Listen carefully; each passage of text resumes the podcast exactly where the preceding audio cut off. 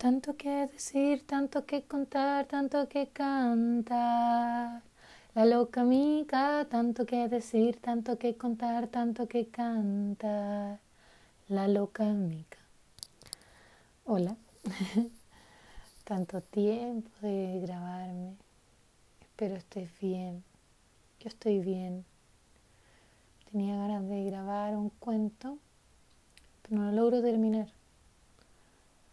y pensaba en esta idea de por qué a veces es tan difícil ser, es tan difícil acostumbrarse a, las propias capacidades o a los propios ritmos y porque está esta búsqueda de ser alguien más.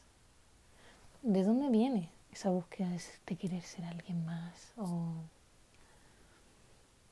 o esta comparación con otras personas, otros logros, otros caminos que en realidad no son los propios. O sea, no hay otro camino más que el propio posible para cada persona, digo. Y hoy día me siento en un humor mejor que otros días en los que me evado completamente para evitar me para evadirme, para no mirar mis potencialidades, no observar lo que me he propuesto. Y que gane esta parte que se quiere rendir en vez de la que lucha. Pero hoy día es distinto y por eso quiero dejar registro. Porque hoy día la, el fuego del propósito, el torbellino interno la válvula, el motor, el origen del movimiento interno estuvo pulento, estuvo activo, estuvo prendido, logré despertar al despertar de la hipnosis que me auto creo, del autoengaño un rato y seguir pulsando por por los objetivos prácticos laborales y por los de goce, por la conexión conmigo misma, el disfrute de la vida, el agradecimiento a, a todo lo que es posible. Porque sí, si me pongo a pensar en todas las cosas que no sé hacer o que no he logrado, que no soy, puedo estar eternamente.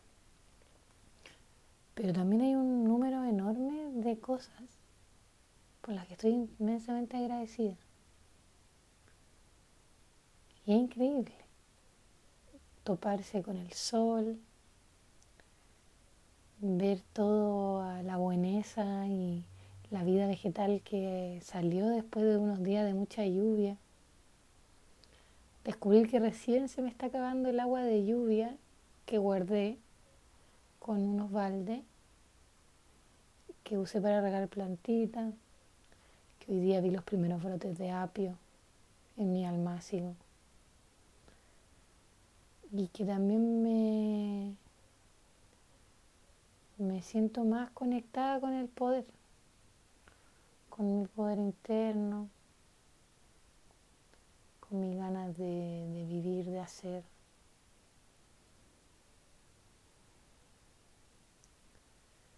Y con la tranquilidad que eso implica en términos de, de vivirlo a través de la, o sea, de la forma en la que a mí me hace sentido. Hay una parte de mí que llevo mucho tiempo luchando que tiene que ver como con, pero ¿qué debería haber hecho? Como esta pregunta es como una fantasma. ¿Qué debería haber hecho? Cómo debería haberlo hecho y qué debería haber dicho. Y ahora me doy cuenta de que todo lo hecho, hecho está, todo lo dicho, hecho está. Que me alegra como las cosas han resultado. Estuve viviendo tanto tiempo en esta sensación como de que algo faltaba. Y concretamente, como imaginándome mi vida con personas que no conozco en términos platónicos o o en así, como que viviendo en otra parte, queriendo otras cosas, otras relaciones, otra familia. Y ahora todo parece hacer sentido, como está haciendo. Y está mágico eso. Que las cosas hagan sentido como están. Y agradecerlo. Y poder amar y poder entregar lo que lo que ya sé que tengo que entregar, como eso ya es una maravilla, como que mm,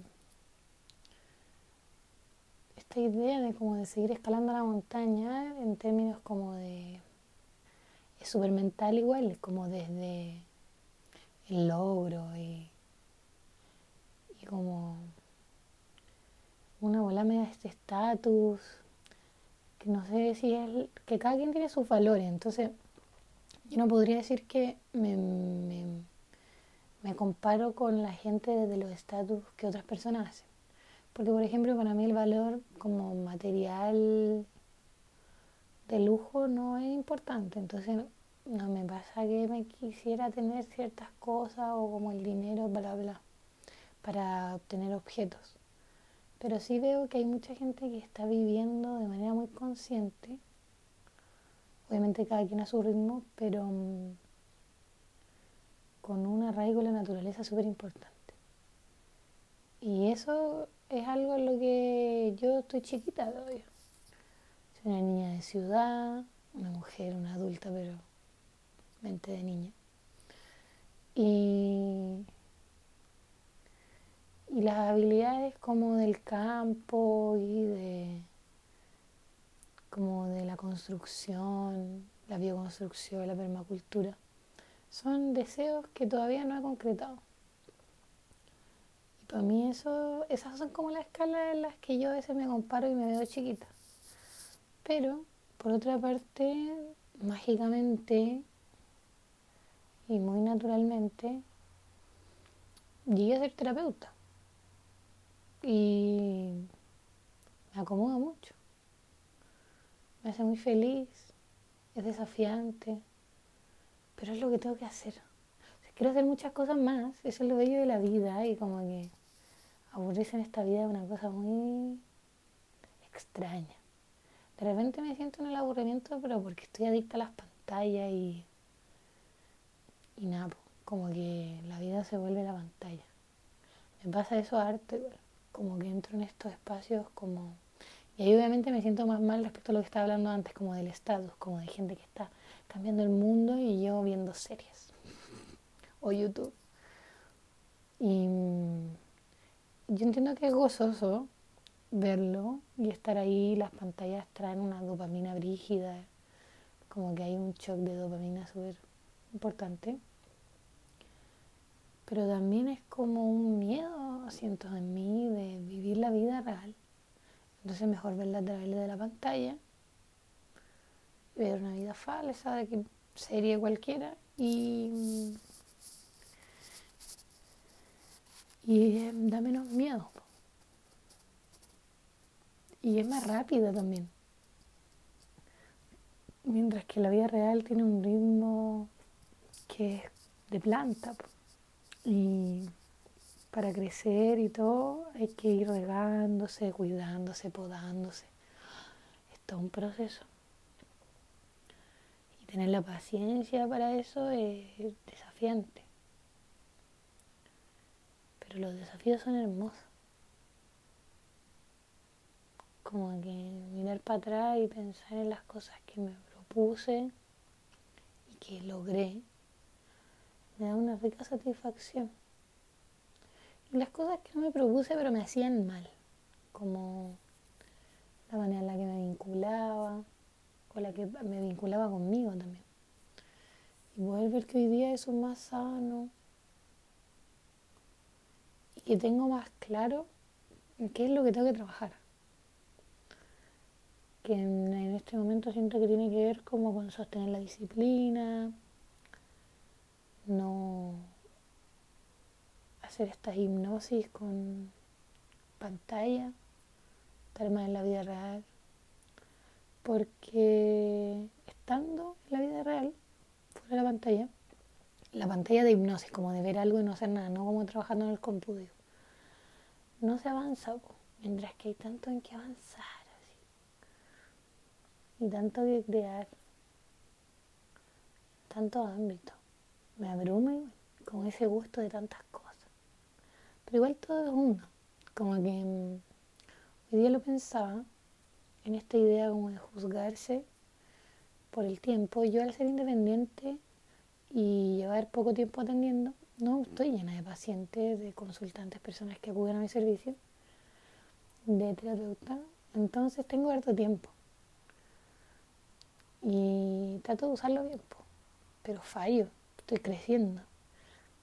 Y, pero igual me doy cuenta de que el hecho de que yo tengo el privilegio de no estar en un trabajo esclavizante, con horario fijo, con pérdida de tiempo, porque marcar tarjeta, toda la gente que conozco que marca tarjeta, es decir, que entra un horario y tiene que irse a un horario, no trabaja todo el tiempo, es como ir a calentar el asiento. Por mi parte, yo puedo cuidar de varias cosas que implican mi vida y, las criaturas de mi alrededor, las plantas, mi hermana Pepa, perra. y esa salud que siento en el tener tiempo y en el tener que lidiar con el tener tiempo, siento que me hace buena terapeuta. O eso me gusta creer, como tener tiempo para mí, para mis procesos. Cuando estoy para la otra persona, estoy para la otra persona. Y me fascina. Y no puedo creer que es mi trabajo. Es increíble. Y me da pena igual. Como el concepto de la terapia clínica es triste.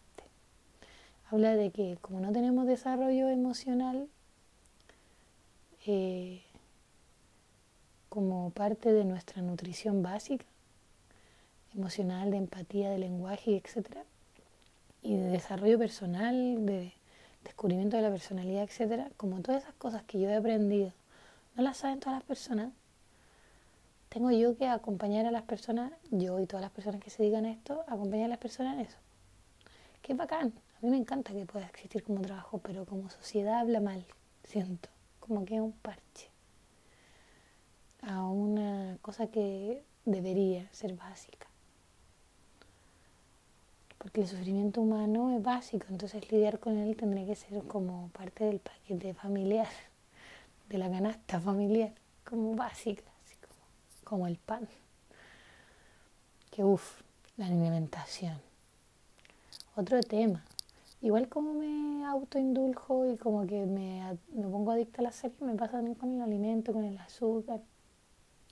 Y son cosas que yo he hablado conmigo misma un montón de veces pero llega el momento en el que estoy desequilibrada y me lo quiero comer todo. Y estoy desequilibrada súper seguido. También. Porque me siento una persona de funcionamiento muy emocional.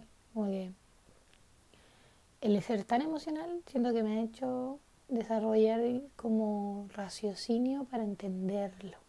Y me encanta, me encuentro súper como clever mentalmente, como clara y con ideas súper desarrolladas y con harta intuición respecto a, como, a las personas y lo que he ido estudiando, pero a la vez la emocionalidad es muy intensa.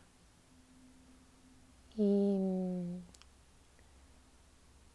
yo sé que me haría bien alimentarme menos, no desde una dieta, sino como del proceso de las emociones. Eso me di cuenta cuando hice terapia con una colega que hace terapia con hongos, psilocibe, y que era con microdosis, me daba cuenta que cuando tomaba la, la microdosis no podía comer porque estaban mucho más a flor de piel mis emociones, entonces tenía que digerir primero mis emociones, que me ayuda a la respiración, que me cuesta mucho sostener el ejercicio de respiración también, como que una quiere ponerse a hacer cosas.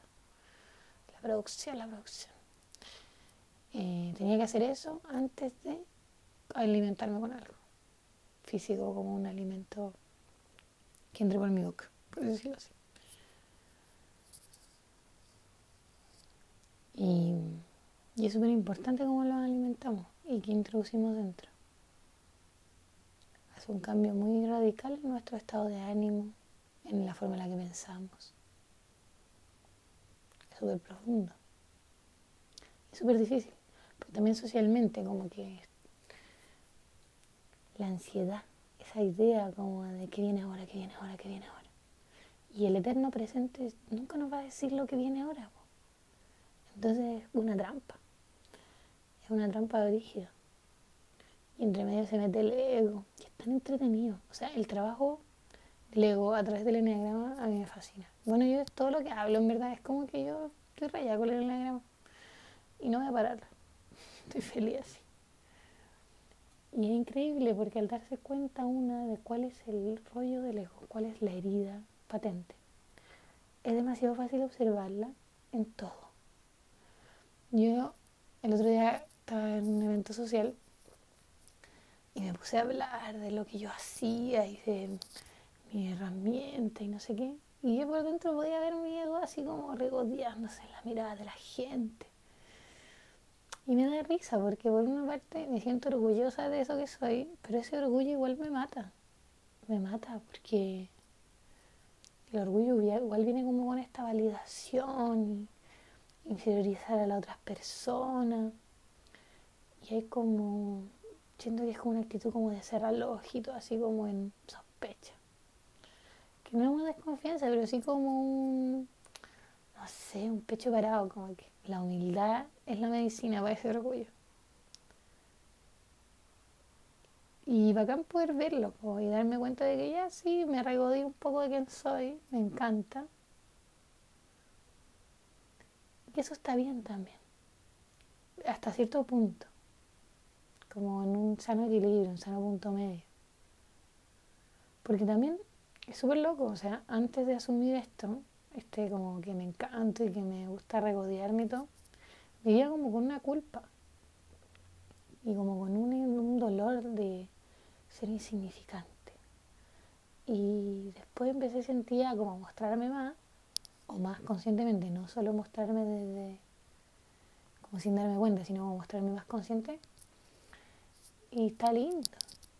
Está lindo y en mis relaciones más íntimas me doy cuenta cómo afecta, cómo compito, cómo eh, menosprecio.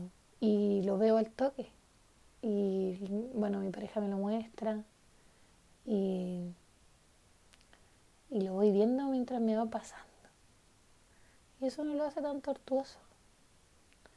Porque la depresión o el dolor o esta como melancolía y este como pesimismo máximo de la vida tiene que ver con la creencia de que no hay otras posibilidades.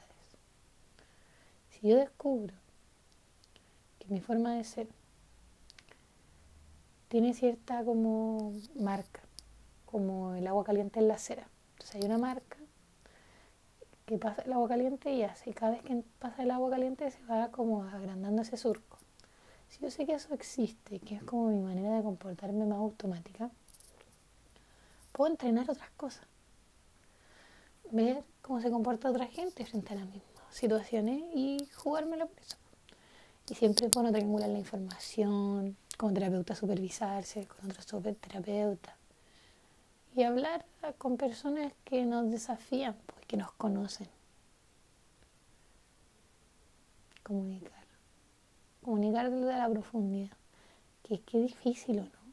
O sea, a mí se me hace fácil conmigo y con personas que son emocionales, pero hay un desgaste para otras personas en entrar en eso. También hay una pluralidad tan amplia de gente que mi sensación a través de los años, que me sentí súper como sola y con sensaciones súper tristes de como que nadie me comprendía.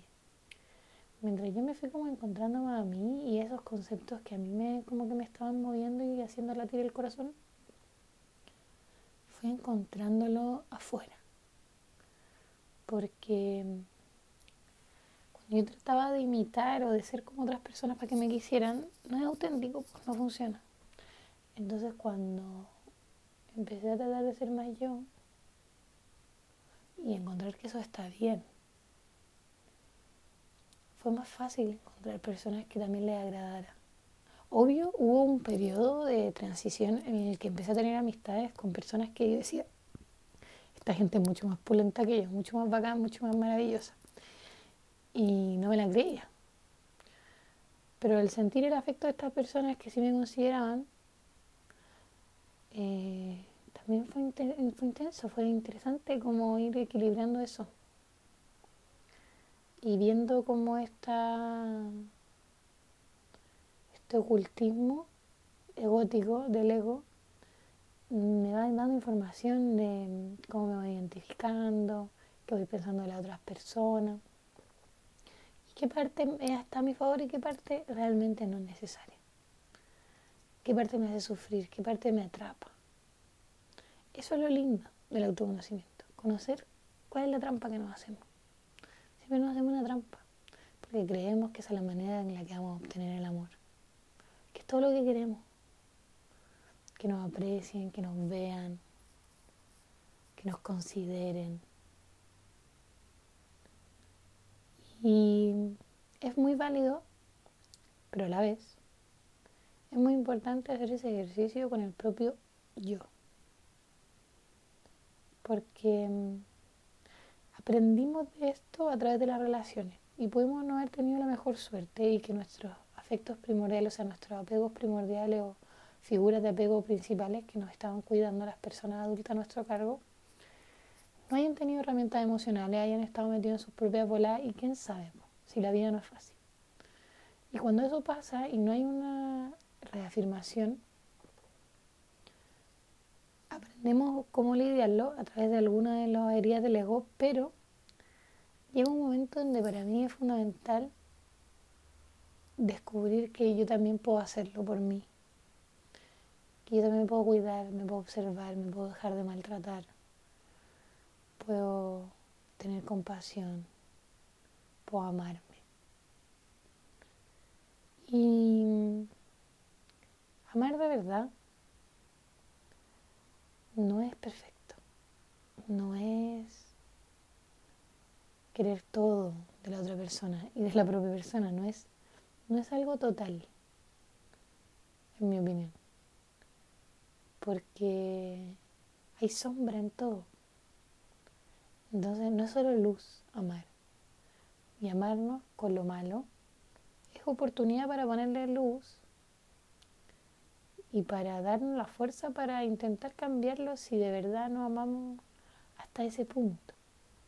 Y como sin esta busca de la perfección, porque, porque no, no llega a ningún lado como perfecto según quién, perfecta según quién. Está difícil. Está difícil, como que ser única eh, yo creo que es una búsqueda más genuina. Y encontrar eso propio que se puede otorgar al mundo. Y tomar del mundo, que también es una del mundo.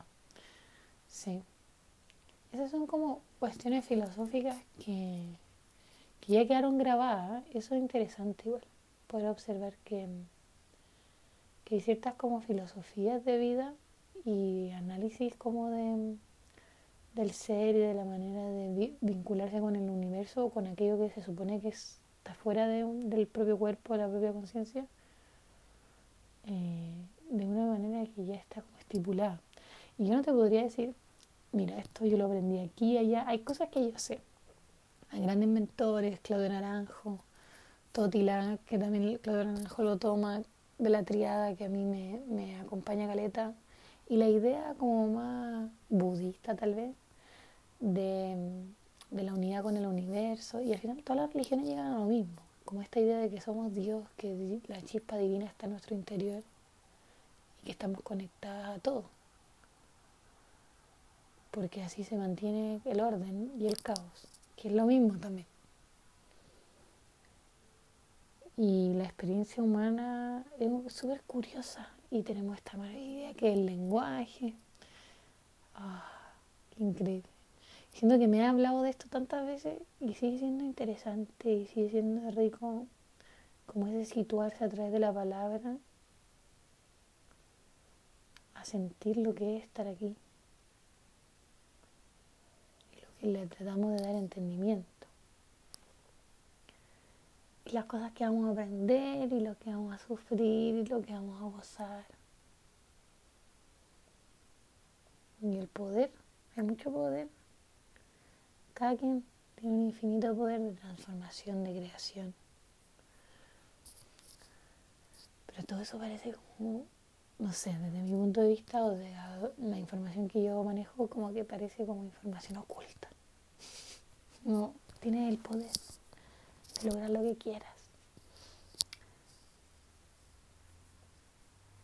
Sí. ¿Qué quiere la gente? Está difícil igual, saberlo. Uno sabe lo que quiere uno, pero ni tanto. O sea, con lo que hay, uno va decidiendo cada momento. Pero sí interesante. Interesante, interesante, interesante. ah, me reír, que estoy filosófica. Y eso por hoy, no sabría resumirlo. Siento que la realidad es compleja Estoy agradecida de lo que he aprendido, de los caminos que he conocido y de esta pasión por, por el entendimiento, por la, como el integrar todas las partes, el llegar como a una paz el, poder como entender estas trampas que se expresan. De la misma manera en la que la trampa del ego, que es esta idea como de que hay una sola forma de hacer las cosas, un patrón establecido, que es hacer lo mismo buscando distintos resultados y sufrir en el camino. Por eso muchas personas tienen relaciones insatisfactorias y vuelven a tenerlas con otras personas, porque no trabajan el por qué llegaron a esas relaciones insatisfactorias. Bueno, eso mismo existe en el mundo, en la realidad en la que hay una forma de hacer las cosas, que es la supuesta ley, pero también y que trae sufrimiento porque no está hecha para el bienestar, está hecha para la producción y de la misma forma, por debajo existen formas de hacer las cosas diferentes. Y eso mismo va para el ego y para la propia persona. Para todo en realidad. O sea, hay tantas formas no oficiales. Esa sensación me da como que el ego tiene una similitud con lo establecido. Siento que tiene que ver con, es como esta norma integrada de cómo tienen que ser las cosas. Y también fue esta, es como la mezcla entre lo que el mundo hace con una, que es traernos como estas imposiciones, y la herramienta como de sobrevivencia que se toma, así como ya, están todas estas, agarro esta. Y después nos queda chiquita, porque él crece, el cuerpo crece, la conciencia, necesitamos herramientas nuevas para dejar de creernos tanto el cuento que nos contamos. A la vez que yo creo que una vida sana es dejar de creer tanto el cuento que nos cuentan. Sí, pues esa es la belleza de la desconfianza. Para volver a confiar en, en el centro, en el corazón, en lo que hace sentido, no en lo que nos hacen creer y nos hacemos creer. Sí. Me gustó esa analogía entre como el ego y la norma, más como social. Interesante. Voy a seguir explorando. Y ahora eh, voy a partir y dejar aquí esta reflexión para el futuro, para escucharme, para seguir analizando y ver cómo van evolucionando las cosas y agradecer profundamente este camino y todos los desafíos que trae.